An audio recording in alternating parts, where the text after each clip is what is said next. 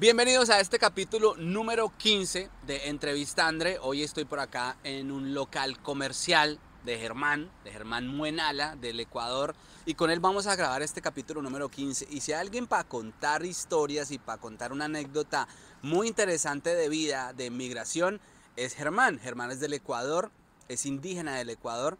Y bueno, lo conocí porque su hija me escribió a través de Instagram y me invitó acá a su local, donde vamos a hacer, donde ya grabamos parte de la crónica y también vamos a hacer este capítulo número 15 de Entrevistandre. Germán ya me invitó a tomar juguitos, estamos aquí tomando agua, hablando y tiene una historia muy, muy interesante de migración. Germán, ¿cómo vamos? Bienvenido. Sí, estamos bien. Primeramente, muchos saludos a ¿Cómo se llama tu canal? Entrevistandre se llama esto. Ah, bien. Bueno, primeramente muchos sal... Perdona, córtale. No, no, no, dale, dale. Esto no lo corto. bien. No, es que es difícil. Eso es, eso es como tu apellido. Muenala. A mí al principio me, tocó, me costó trabajo decirlo. Germán, arranquemos contando de tu vida en Ecuador. ¿Cómo era tu vida en Ecuador? ¿Qué hacías allá? Bueno, eh, antes de salir acá a, a Europa, mi vida era, eh, era un obrero de una fábrica textil San Miguel. Trabajé hasta los 17 años y luego me fui al ejército, estuve igual eh, dos años y luego me involucré con un grupo musical que se llamaba Ñucan Chiñán y tuve la oportunidad en los años 90 de viajar con ellos a Hamburgo, Alemania. Bueno, pero, no te me adelantes tanto. Me... Ah. ¿Hasta los 17 trabajaste? O sea que desde qué edad trabajabas? Desde, bueno, prácticamente desde muy niño yo trabajaba haciendo alpargates, hacía instrumentos musicales, salía a vender en, en el mercado de mi pueblo, Otavalo. Ya, ya, ya, pero como empleado. Eh, ¿O trabajas en un negocio familiar? Eh, autónomo, familiar, pero en la empresa textil ya pasé a ser empleado. Esa era mi primera y última vez que trabajé para una empresa. Y luego cuando prestas el servicio militar, ahí tienes que cortarte el cabello y renunciar de, pronto a esas raíces indígenas o en el, en el ejército, ¿qué les dicen con el tema del cabello?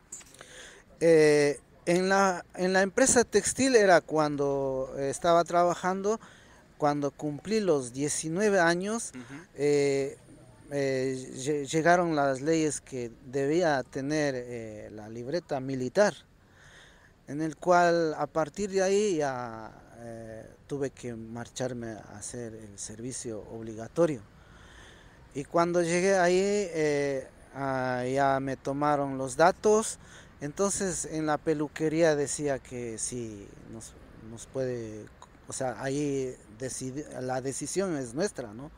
Como indígena que soy, pues eh, les dije que no me corten el pelo, quiero hacer el servicio militar con el pelo largo. O sea que tú nunca te has cortado el cabello, digamos, bajito, siempre largo, siempre siempre has eh, mantenido el, cabello largo con, la moña, ¿cómo le llaman eso? La trenza, ¿no? La trenza, sí. Eh, siempre he tenido el cabello largo. A mis 19 años mm. tenía largo, muy largo, tenía, muy largo. Me, enrollaba por aquí el cuello y me sobraba aquí. Y con mi casco, mi fusil, era un, orgullo. No he visto eso, no he visto eso. Es que éramos uno de los primeros que pisamos el, el servicio militar con pelo largo. Bueno, Germán, ahora sí hablemos de, ese viaje o ese primer viaje a Europa, es a Alemania con un grupo musical. ¿Se vienen a aventurar o ya venían con una gira, algún manager que los trajo? ¿O, cómo fue esa, historia de, de, viaje con un grupo musical ecuatoriano? Me imagino que con música, música de tus raíces, pero Alemania, ¿cómo es esa vuelta? Sí, eh, como te comentaba que eh, yo era perteneciente a un grupo eh, de, mi, de mi tierra natal, Otavalo, de San Juan. Entonces éramos uh, unos chicos del barrio, así de la comunidad. Entonces ahí hicimos eh, el grupo y eh, tuvimos la oportunidad de ganar un festival eh, por el cual, por ser triunfadores de aquel festival, el manager se había fijado en nosotros, en el grupo. Y partieron como cuatro miembros de, ese grupo. Entonces al siguiente, creo que al cuarto viaje, me, involucraron en ese viaje, que recuerdo que es en el año 90. Ahí es cuando llegué con el grupo musical Hamburgo, Alemania. ¿Cuánto tiempo dura esa gira? Esa gira eh, duró tres meses. Entonces, eh, al cumplir los tres meses, tuvimos que volver porque ese era el contrato con el manager. Y volvimos a Ecuador. ¿Recuerdas eh, cuánto ganaban o cuánto te ganaste en esa gira? Ese tiempo era nuestra música era muy, muy, muy acogida. Era fantástico. Era, era una, una novedad vernos con los pelos largos, aborígenes ahí tocando y era impresionante. Entonces... ¿Pero te acuerdas de, lo que ganaste en esa, en esa gira o no te acuerdas? Bueno, en esos, en el, primer viaje no, no gané porque éramos eh, solo corto tiempo, camine para que conozca.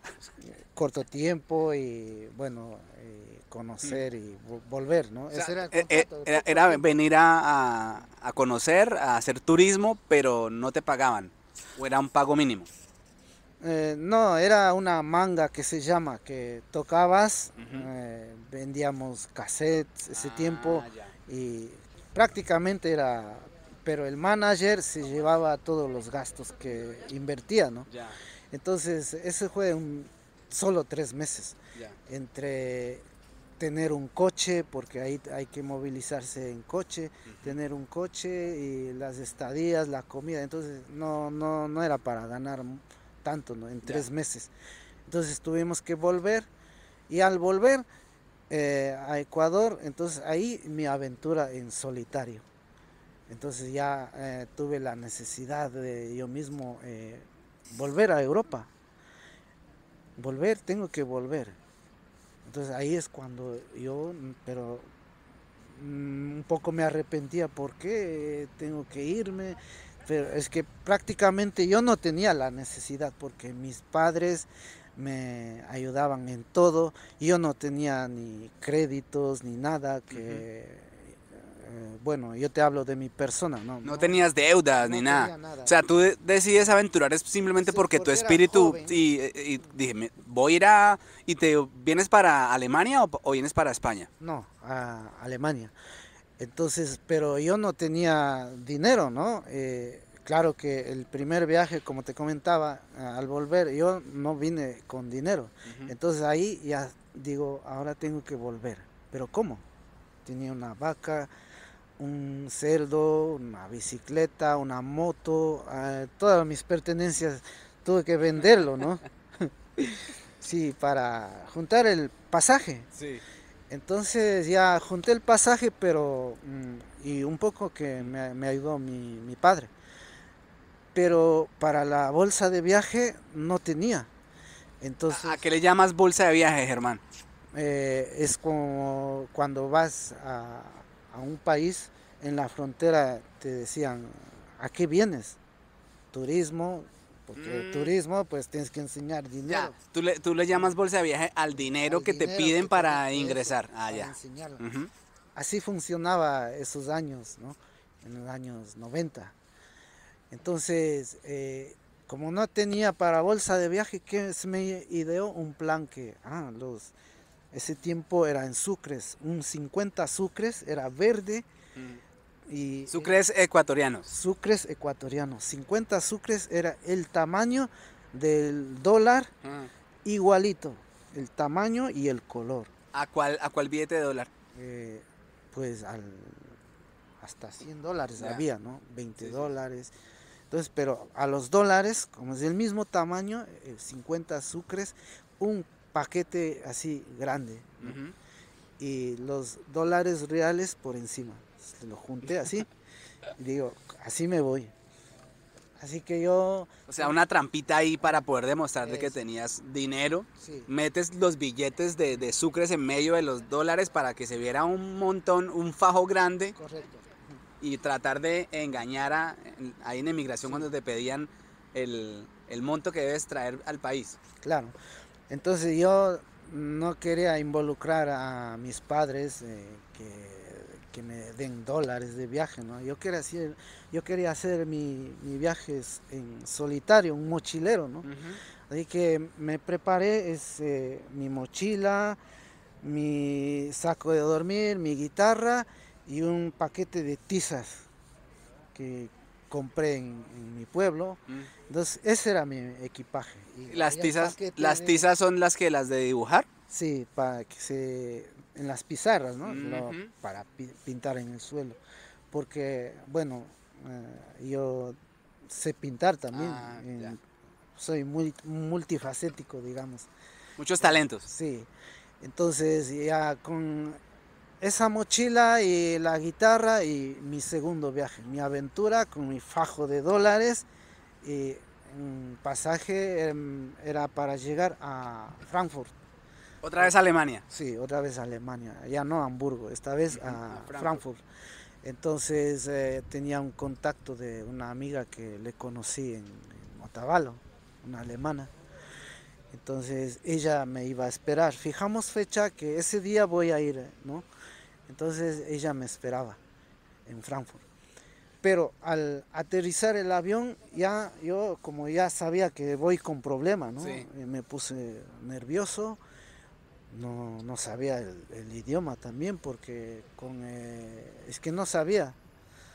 Porque no sabía ni decir hello ni ni guten morgen ni siquiera eso. Eso sí porque para comer para obligatoriamente en el primer viaje aprendimos para como para movernos pero para ya un diálogo que te diga oye a cuánto vienes cómo es y papeles que no, pues yo no sabía qué me ponían.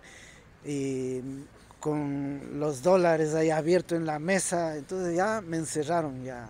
O sea, te pidieron. Sí, o sea, tú creías que solamente haciendo así ibas a pasar, pero resulta que te dijeron, ven, muéstrame los billetes. Y cuando te, te, hacen poner los billetes sobre la mesa, ¿qué pasa ahí? Todo era 50 azúcares, entonces me pillaron ya desde ese momento, ya no, no, no, no se podía decir nada, así que adentro al, calabozo hasta que llegue la hora de que un avión, el siguiente avión vuelva a, mi país, a, volverme ahí. ¿Te devolvieron? No, no, no. No, estuve ahí ya detenido como pasaron como cinco horas, en el cual yo dije ya me faltaba poco para llorar porque dije todos mis sueños de venir a Europa eh, quedan truncados ahí. Hasta que de repente la, puerta se abrió, ¿no? Escuché las llaves y se abrió de la celda. Mm. Entonces me pasaron a otra habitación, digamos una oficina, ¿no? Allá esperando mi amiga. Entonces la amiga había garantizado todo, todo, la ah, estadía. Te salvó la vida pero tú habías avisado que tenías una amiga, que sabías que ibas a llegar, y entonces la llaman y bueno, ahí ya tienes como esa garantía y ella quien dice, no, yo lo voy a recibir, tranquilos. Sí, mm, tenía solamente un número de teléfono en una libreta. ¿Habían celulares para esa época? No, ese tiempo no había celulares, no existían. Entonces eh, era todo por teléfonos, llamadas, así, por cabinas. Entonces, eh, eh, la amiga había estado esperando y, como te digo, ya garantizó mi entrada. Y entonces ahí me arrodillé, así puse la mano en el cielo y dije, ya estoy adentro. Ahora sí que no salgo hasta que... Y así fue mi aventura y entré a Frankfurt. Luego la amiga era de Stuttgart. Eh, Stuttgart, un pueblito que se llama Tübingen. Entonces ahí es cuando ya me quedé unos días y bueno, yo tenía que salir. ¿Cuántos, eso te iba a preguntar, ¿cuánto tiempo duras en Alemania viviendo y qué haces para poder vivir en Alemania? ¿De qué trabajas? ¿Qué trabajos tienes en esos días que estás por ahí? ¿Cómo, cómo te rebuscas? Eh, eso es lo que mm, parto ya desde esa familia, que ya era una semana, entonces digo, tengo que hacer algo, así que yo me marcho a buscar mi vida, ¿no? porque mi idea era encontrarme con un grupo musical por ahí y trabajar con ellos, tocando en las calles. Entonces, pero al partir, mi amiga me, recuerdo que me dio comprando un billete de, de tren que iba a Frankfurt, volverme a Frankfurt porque yo sabía que en las peatonales siempre se encontraba músicos eh, sudamericanos tocando, ¿no? Y así fue. Entonces, con el pasaje ese ya partí a Frankfurt, pero no encontré nada, la peatonal grande, me fui para arriba, bajé para abajo y no se escuchaba nada. Y yo era nervioso, ¿no? Porque ya me ponía nervioso porque yo nunca había pintado en las calles, aunque sé pintar, sabía pintar, ¿no? Pero no había hecho esas cosas. Entonces, pero digo, me puse nervioso y empecé a pintar, porque tenía que empezar de algo. Ya me imagino que estaba sin dinero. Sin dinero, claro, sin dinero. Entonces te pones a pintar que en, las calles por donde pasa la gente, por ahí te pones a pintar que, eh, en que con las tizas. Sí, con la tiza, recuerdo que hice la cara de un indígena, la portada de, me acuerdo, un grupo Iyapu, un grupo chileno, la portada ese con un, dibujo grotesco con una flauta. Mm. Entonces esa, esa carátula lo tenía en mi mente. Entonces lo pinté, un dibujo rústico, mm. y la gente eh, me echaba monedas. Entonces eh, cuando alzaba a ver, en poco momento tenía el sombrero y el estuche ya mucho dinero. Ese tiempo era marcos. Marcos. Monedas blancas, solo blancos. Entonces las, chiquitas eran las de bronce, ¿no? los fénix.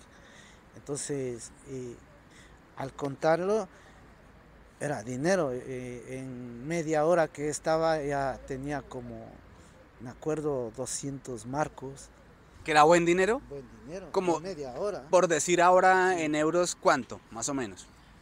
Eh, digamos como 150 euros, más o menos. ¿En, media hora? Sí, había mucho dinero. Había mucho dinero.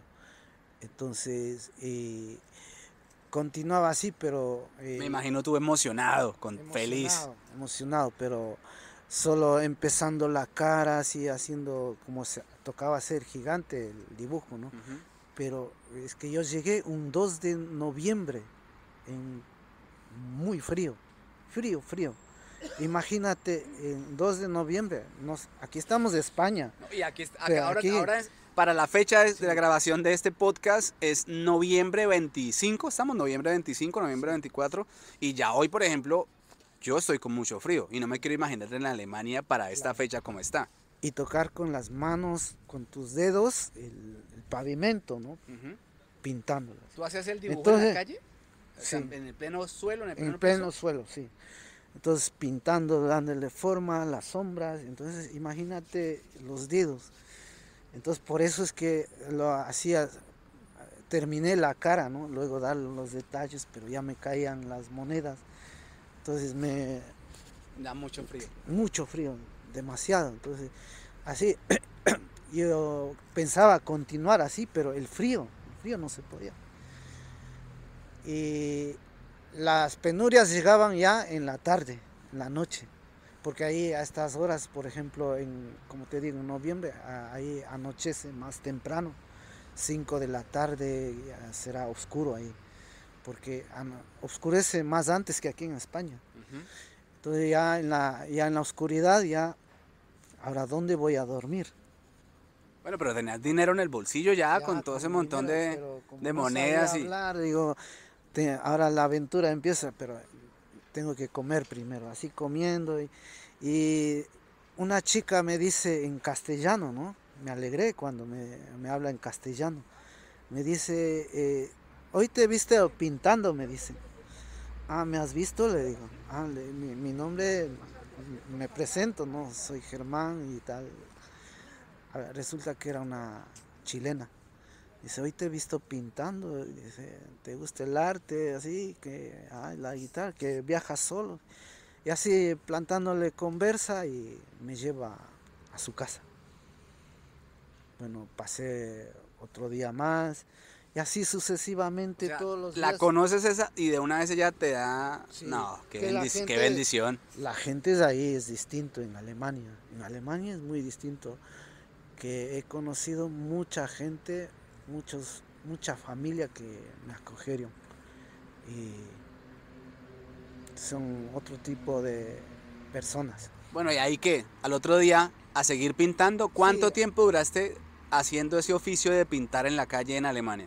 Al siguiente día ya eh, compré otro billete para otro pueblo mm. que se llama Bremen. Entonces recuerdo ahí que eh, llegué a Bremen y en Bremen estaba eh, empezando a, salir gente, ¿no? Pero hacía un frío terrible. En Bremen era una peatonal, recuerdo que era con, como una especie de túnel, así. Entonces la peatonal, centros comerciales ahí. Ahí, pero veía a todo lado y em, estaba empezando a pintar en el suelo cuando llega la policía. la policía en alemana, passport. Entonces empezaba ya los problemas. Yo digo, mm, que es que prácticamente yo no hablaba alemán. Sí. Eh, entonces, eh, con ver el pasaporte me dice, aquí no puedes hacer nada, es que es una peatonal. Creo que me dijo así. Me dijo, más allá, vete Y me fui ahí, pero ya era, no había gente, ¿no? Era botado eso. digo, si pinto aquí, que, ¿quién, ¿quién me va a colaborar? Digo, voy a esperar una a ver qué hago, si pinto o me marcho a otro pueblo. Cuando escuché sonido de unas flautas, digo, ¿qué? Es unas flautas. Y fui a ver, y habían sido unos amigos que eran que nos conocimos en Otavalo, en mi ah, pueblo. Qué casualidad, ¿no? Germán, ¿cuántos años tenías en ese momento? En ese momento tendría mis 26 años, 26 años. Y entonces te encuentras con tus amigos, la felicidad me imagino yo total. Sí, una felicidad grande porque eran amigos que nos encontrábamos en las peñas tocando música. ¡Eh, chapapo! ¿Cómo estás? Y saludándonos. Y, el grupo se llamaba Kumai de Quito. Pues con esos compañeros trabajamos un cierto tiempo, trabajamos y así iba conociendo a más gente y hasta que volví a contactarme de nuevo con el manager del primer viaje. Así que me, llamó el manager y con el manager trabajé eh, un lapso de casi cinco años. ¿Haciendo música por Alemania o por Europa? Por toda Europa. Viajé a Suecia, Dinamarca, Holanda, Checoslovaquia, estaba en Polonia y nunca estuve en Francia, no, no llegué a conocer Bélgica también estaba. ¿Cuál era tu situación en ese momento regular, irregular? ¿Cómo hacías para moverte o para estar en el país? ¿Tenías, ¿Lograste alguna licencia de trabajo o estabas de manera ilegal? ¿Cómo, cómo estaba la situación? la situación en ese tiempo era, eh, éramos ilegales porque eh, como cada país eh, ese tiempo, bueno, hasta hoy, ¿no? Tres meses puedes ser como turista y al pasar los tres meses ya eres ilegal. Entonces, al pasar tres meses ya corríamos el riesgo de ser deportados. Y Así nos manteníamos.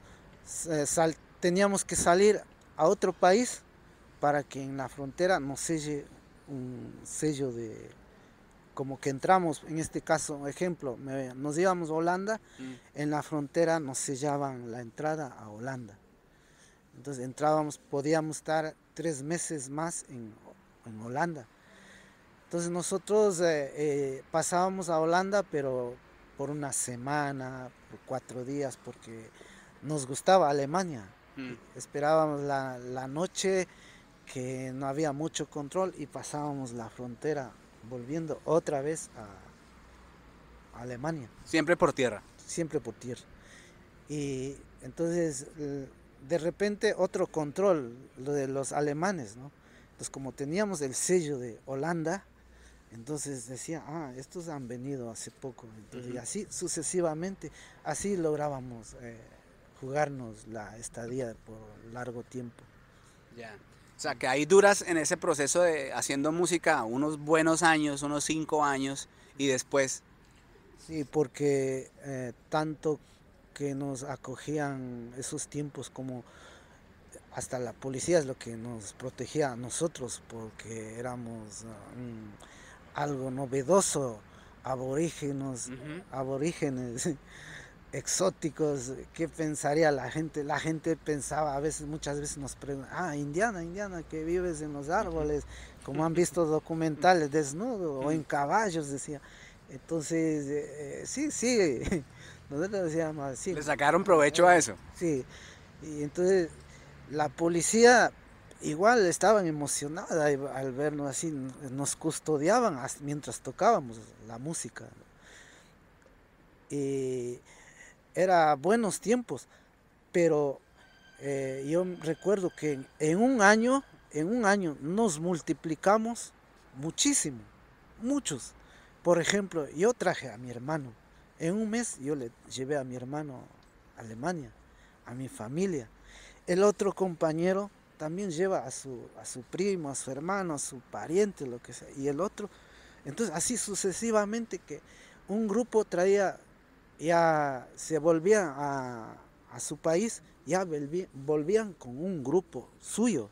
Ya eso se volvió en un negocio. Un grupo musical. Eso. En este caso yo, yo traje a mi hermano, ¿no? Pero no en plan negocio, porque mi hermano es mi hermano, yo le ayudé a mi hermano. Y así sucesivamente nos ayudamos. Pero había gente que, mm, en ese caso, digamos, ¿no? Yo en vez de traer a mi hermano, traigo un grupo musical y ese grupo trabajaba para mí, ¿entiendes? Entonces, cada uno eh, hacían, eh, traían la gente de para diferentes eh, casos. Entonces, por esa razón, nos multiplicamos muchísimo, muchos grupos, cosa que un año nos encontrábamos en, en, una plaza, mm. nos encontrábamos como cinco grupos seis grupos. ¿Ya era, ya era mucho? Claro, entonces la gente de, de los paseos, de, la, de las tiendas, se queda normal. Si todos los días estás con la flauta, pi, pi, pi, pi llega otro día, pi, pi, pi, la flauta, todos los días, hasta yo me cabrearía, ¿no? Entonces ya poco a poco ya se empezaron a, aburrir la gente. ¿Y se ganaba bien para ese momento con la música? ¿O se podía vivir de la música? Esos tiempos sí y luego ya empezaron a echarnos, a echarnos, ya no podíamos tocar y ya, y, o sea que la música se decayó mucho hasta los 95. Entonces ya a partir de ahí yo ya me puse en meter a trabajar en artesanía. Así que a partir de ahí ya soy autónomo, libre y y andaba vendiendo, igual con el mismo riesgo de que nos coja la policía. Seguías ilegal. ¿Y seguías en Alemania? En Alemania. ¿Y cómo haces para ir a parar a España?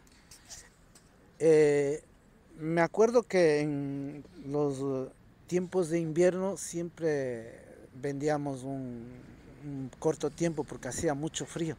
Entonces entraba a ese tiempo había Cashtar, los centros comerciales, habían revistas, cosas de eso. Entonces eh, ponían Italia, ponían Portugal, entonces me, siempre me gustaba ojear, ¿no? Y ojeando digo, Italia, bonito. mucha gente, amigos míos están en Italia, otros amigos están en España, otros, eh, pero ¿qué hacen en España? Yo decía, en España, pero si la moneda es bajo, pesetas, yo decía, ¿no? Y unos amigos eh, ya estaban aquí en España. Sabían decir, vente acá, acá estoy bueno, pero yo, ¿para qué voy a ir? Aquí en, en Alemania estoy bien. Sí, acá está bien, vente, decía, pero la moneda muy baja, ¿no? Yo, yo pensaba eso. Así que veía los esos y de repente mm, me metí en problemas por, como te digo, de, por ilegal. Yo no hacía cosas malas, solamente mi delito era ser ilegal. Entonces eh, hacía de tanto de salir, entrar, salir, entrar, ya me ficharon. Entonces, eh, al ficharme me dieron un tiempo de expulsión que me salga, como que me dio 10 días. Entonces me dio tiempo a preparar eh, el coche, a preparar instrumentos. Así que yo, mi hermano, mi hermana, y con destino a Italia estábamos yendo. O sea, de Alemania te dan 10 días para salir. o sea, te, dan 10 días, pero te van a expulsar del país. Entonces dices, arranco para Italia. A Italia. Entonces mi plan era viajar a Italia, ¿no? a buscarme ya nuevos horizontes. Pero ya estando en Francia y mi mujer me llama, me dice, tengo unos familiares que están en España, dice que vengan allá, que ah, dije, son tíos de mi, de mi mujer. Entonces eh, yo cambié los planes, dijo. Tenemos un tío que está allá en España, vamos allá. Así que venimos acá a España. ¿Y acá qué te pones a hacer? Aquí pues eh, igual vendiendo artesanía, en las calles. Cuando llegué era distinto el trabajo nuestro, porque en Alemania se trabaja todo el día, ¿no? Vendiendo o en las ferias, las fiestas, ahí es todo es de día, pero a las 10 de la noche ahí hacen apagar todo, hacían cerrar todo, ¿no? Pero aquí, al venir aquí, había un cambio oh, distinto al trabajo de eso en cual cuando llegamos sufrimos mucho aquí en España. Eh, por ejemplo, al, al venir, eh, no, hay, no, no todas las ciudades tienen peatonales, aquí en España también. Eso te iba a preguntar, o sea, ustedes venden artesanías, pero en la calle. En la calle. O sea, donde, un puesto ahí en, la, en, el, en el suelo, poner las artesanías en el suelo y así vender de manera eh, ambulante. Pirata, eso. Pirata lo llamamos. Viene la policía y corríamos. Y corra, viene la policía, recoja rápido y nos vamos. Ah. Y pasó mucho tiempo que nunca conocí esto de ser eh, legal, ¿no? Trabajar legal no se podía porque en Alemania como me ficharon no podía hacer eh, los papeles. Así que aquí en España igual como todo principio es, es duro, ¿no? Entonces... Eh, eh dinero? ah, ya. Bueno, y entonces, ahí ya cuánto tiempo había pasado desde que habías venido a Europa y en qué momento dices, bueno, voy a empezar a, a pasar mis papeles, necesito regularizarme también, o nunca pensabas en eso? Sí, pensaba en eh, regularizarme de, de, otra manera bueno, voy a volver un poco, ¿no? Eh, mira, para regularizarse en Alemania, ¿no? Había eh, dos maneras, como tener un contrato de trabajo, ¿no? Y otra era casándose. Como ese tiempo era eh, soltero, ¿no? Yo a mi padre le dije, voy a casarme en Alemania, así que hazme los papeles traducidos en, alemán, tocaba legalizar en el consulado alemán en, Ecuador, era un, un largo trámite, ¿no?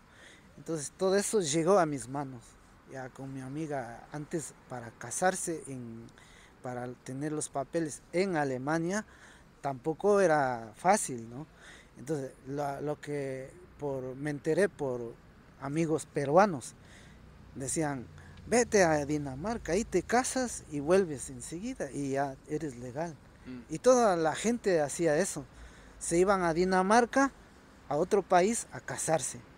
Y volvían, ya tenían ya legal los papeles, ¿no?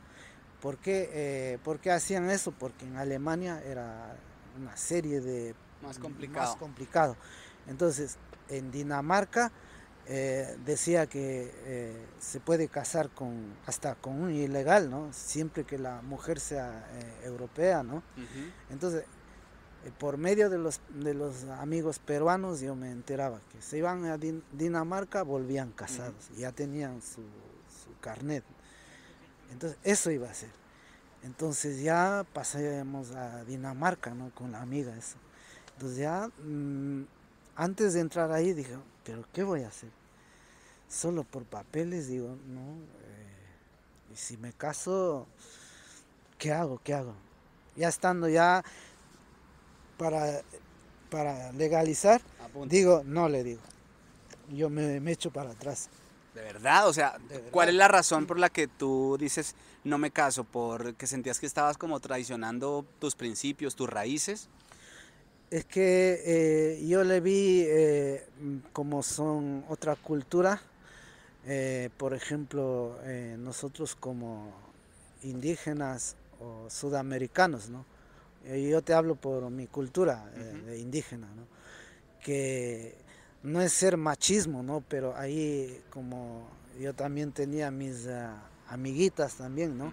Entonces yo, por, como pasaba todo eso, entonces a mí no me, yo no quería que me, me dominen, ¿no? Que me manden. Ya, ya, ya, ya. Dejémoslo ahí, ya lo entendí. Claro, entonces yo, entonces si, si me logro casar y me va a tener ahí que haz esto, haz esto, haz el otro, no, dije. Entonces, no querías estar sujeto ahí, no. No, no quería estar sujeto a eso. por esa razón, así que yo di paso atrás. Ok, por esas, eso te digo, había dos maneras. O bien tenías un contrato de trabajo o casándote. Entonces yo, como para hacer un contrato de trabajo, yo no, yo estaba eh, fichado, entonces no podía. Eh, sí, tú no podías legalizarte allá fácilmente. Claro, como te digo, es que no quería ser mandado por nadie. Siempre he sido liberal, autónomo. Y si conseguía un contrato de trabajo, igual iba a ser, eh, haz esto, haz esto. Siempre debía tener un jefe. Sí, sí, sí, no, nunca, nunca, nunca ha sido empleado, siempre ha sido independiente. Ah, bueno, al principio cuando eras muy joven. Bueno, listo, pero vamos a España. Eh, en España te pones a vender en, la, en las calles, ¿cuánto duras en eso? ¿En qué momento entonces sí logras regularizarte, porque tú ahora eres una persona autónoma, que tiene su propio negocio, que tienes un local, que ya tienes tu familia aquí en, Alicante, que ya está radicado, que tus hijas están estudiando, que también me gustaría que me contara acerca de eso. Pero entonces, ¿cómo haces para lograr darte o lograr regularizar tu situación en España, que es donde lo, haces, ¿no? Sí, eh, llegamos en el 2000 como te contaba, eh, llegamos aquí y nos pensábamos como en Alemania, así buscar peatonales y ahí tender nuestra artesanía, así eh, hasta que eh, consigamos papeles, ¿no? Porque yo estaba bien ilusionado que el familiar nuestro nos iba a ayudar, como él era residente aquí, pero el caso no fue así. Entonces, como no era así, pues escuchamos que en Murcia, aquí en la provincia de Murcia, eh, cogían eh, para legalizar gente que trabajan en el campo, cogiendo naranjas, plantando cebollas o lo que sea, ¿no? Pero eso, eh, eso se escuchaba mucho en Alemania mismo, que en España están dando papeles, residencia y dan trabajo. Entonces con, esa expectativa de cómo conseguir, entonces hasta llegamos a, ir preguntando en empresas si nos cogían para coger cebollas o lo que sea, ¿no? ya en plan de legalizarnos. Pero no fue tan fácil, o sea que en ningún lado nos cogía, porque Eh, ya a ese tiempo ya había muchos eh, latinos que tenían residencia, entonces cogían solamente gente con residencia, cosa que no teníamos. Entonces ya hasta el dinero se nos terminó y el coche se nos dañó, el coche de viaje, así que yo ya estaba despechado ya. Dije, España no es para mí. Ya no, no sé qué hacer. No. Entonces yo y mi hermano eh, plantamos en decir, vamos retornando a Alemania, qué ilegal, no sé, hasta que me deporten, vámonos. Ya estábamos por marcharnos y, un amigo dice, te invito a, una, a un cumpleaños, dice. Ah, dice, mm, bueno, gracias. Y vamos al, cumpleaños, no estamos en plan así bailando, bebiendo, sí. Y pero mis hermanos estaban más divirtiendo, yo preocupado, no tengo dinero, no tengo, el coche está estropeado. ¿Y qué hago mañana? Estaba así. Y un hombre me ha estado viendo, ¿no? Dice, que, eh, paisano de, de Ecuador. Era un señor lojano de Loja, me acuerdo. Me dice, oye, tienes un problema, ¿no? Dice, le digo, sí, le digo, es que tengo un problema, me pasa esto, esto, y le cuento, ¿no? Que me está pasando. Y me dice, y yo vine por los papeles, le digo, cosa que no he logrado, ya estamos tres meses aquí y se me termina el dinero y todo.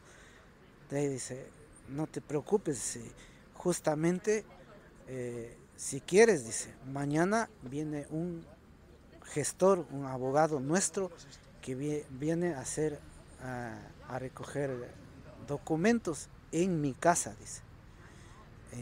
me acuerdo que el hombre está, era de, Alcázares, sí, de Alcázares, me acuerdo, en Murcia. Me dice, viene a recoger papeles de mis hijos y de otros amigos, en el cual si te interesa, vente, dice. Como ya pasé muchos engaños, de, entonces dije, no, este puede ser otro, otra otro timo más. Otro timo más. No, el hombre había sido que era verdad. Entonces yo dije, ya me pasó esto, entonces me voy, no me voy, no, bueno, me voy. Y resulta que eh, me abrió la puerta el hombre, estaba ahí sentado y me dice, vente, ya mismo llega, dice. Era un señor eh, mayor, llevaba un portafolio, dice. Sí, dice, te vamos a a involucrar en este grupo en el cual vas a hacer, eh, trabajar en una empresa mercados del sureste, me dice. Pero si quieres, trabajas, si no, solamente tú pagas lo que hay que pagarle, te doy la residencia. Bueno, encantado. Entonces, pero no tenía dinero. Entonces mandé un giro de, a que me haga un giro de, desde Ecuador, de mi país, dinero para pagar al hombre. Y lo pagué y nos sacó la residencia. Bueno, pero eran otros tiempos. Se puede hacer de, otra manera, digamos, mucho más fácil que ahora. Sí, porque eh, el gestor se llevaba su parte, ¿no? Pero en realidad yo no llegué a trabajar, entonces, pero hay, había que pagarle al hombre. Que mucha gente que no quería ser autónomo, pues cada uno, que mejor si me da papeles y trabajo, ¿no? Pero yo no quería trabajar. Tú querías seguir tu vida libre sin que nadie te mandara, siempre autónomo. Música y todo, autónomo. Bueno, Germán, hablemos de la actualidad. ¿Cuántos años llevas en España ya radicado? Llevo desde el año 2000. Sí, en el. ya más de 20 años. Más de 20 años, sí. Tus hijas están aquí, tienes tres hijas, ellas estudian en esta ciudad, ellas eh, están preparándose, cuéntame un poco acerca de eso.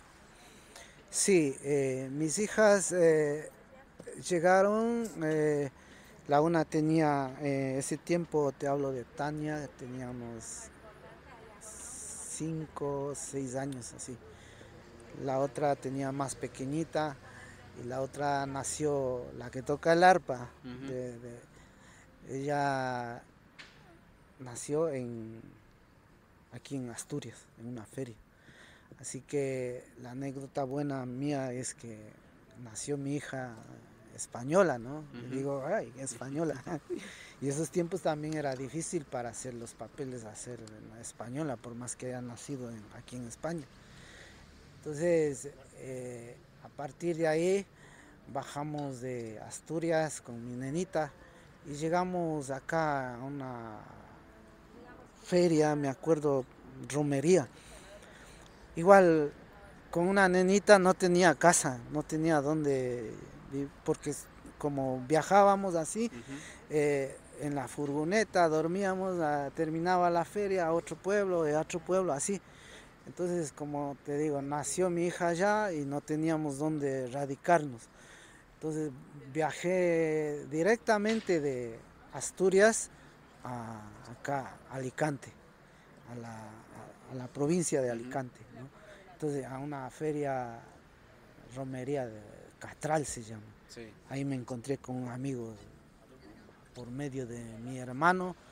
Me dijo, eh, el amigo ese dice que conoce un mecánico, dice, vamos a arreglar el coche ahí y nos llevó a arreglar.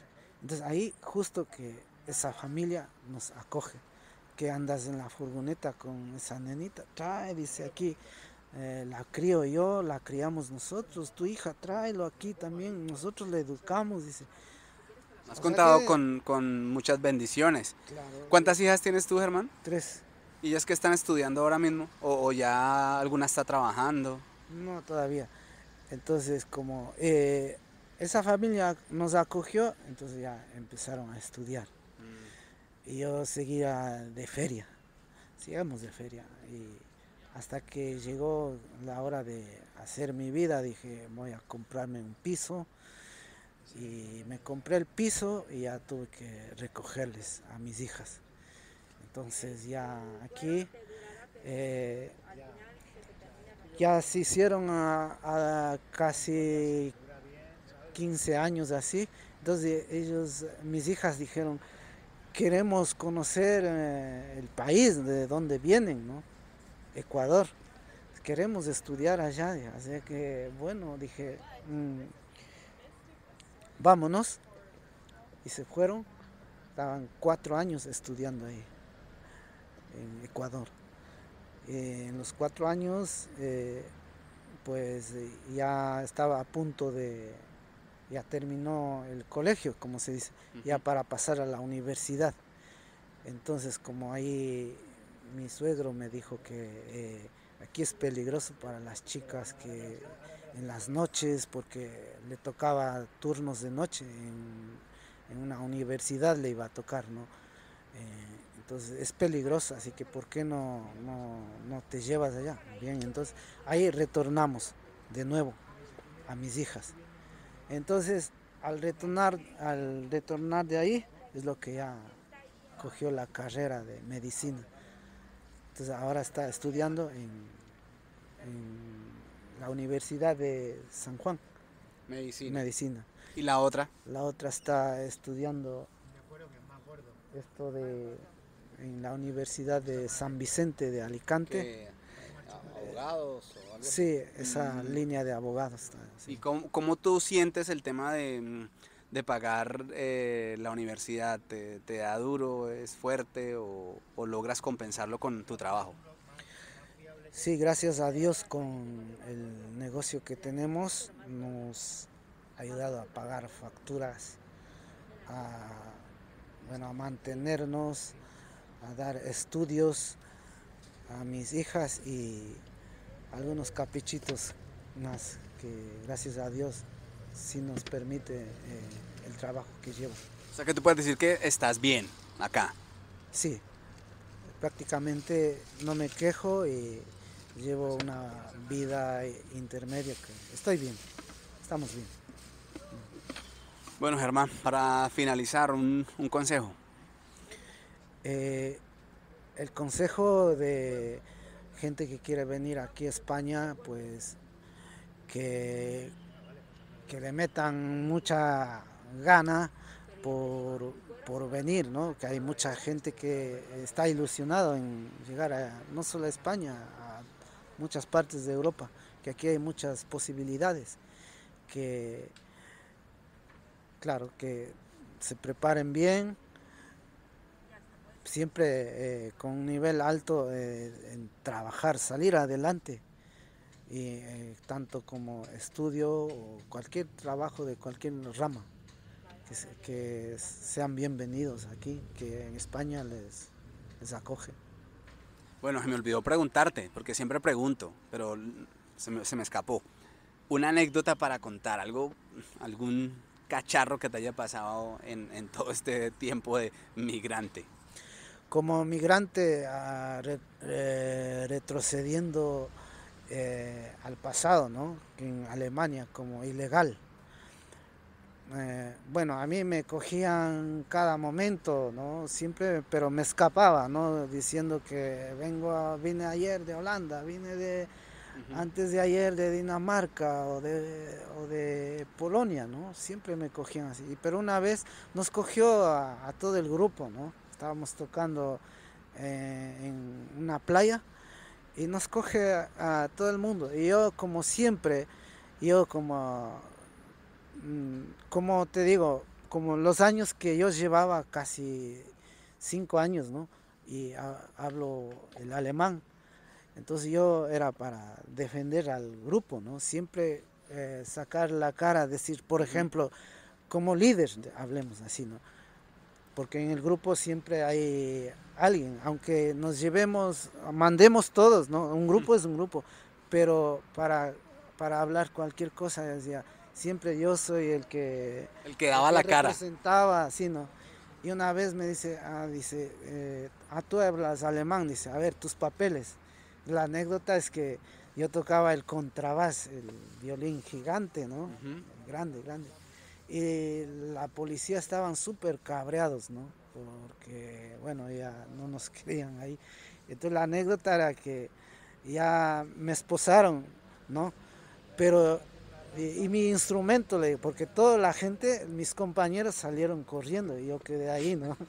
Y yo por mi instrumento gigante, ¿no? El, el contrabass. Ahí que le digo, pero y mi instrumento tienen que llevarme. Entonces, eh, no, no, no podían meter el, el, contrabas en, la patrulla policial, ¿no? Y yo me reía, ¿no? Que es que le hacían de alguna manera o de otra manera, querían meter el, instrumento, ¿no? Y que tuvieron que eh, llamar a una furgoneta para llevar el contrabas. pero al fin sí te detuvieron. Sí me detuvieron. Eh, bueno, pero igual salí al, al siguiente día, me soltaron. Ay, Germán, pues, Germán, Muchas gracias por tu tiempo. Sí, gracias a ti y gracias, eh, que Dios te bendiga en, tu, en tu uh, canal, canal, proyecto, proyecto, en mi sueño, en mi trabajo. Eso, que Dios te bendiga y que sigas adelante. Amén.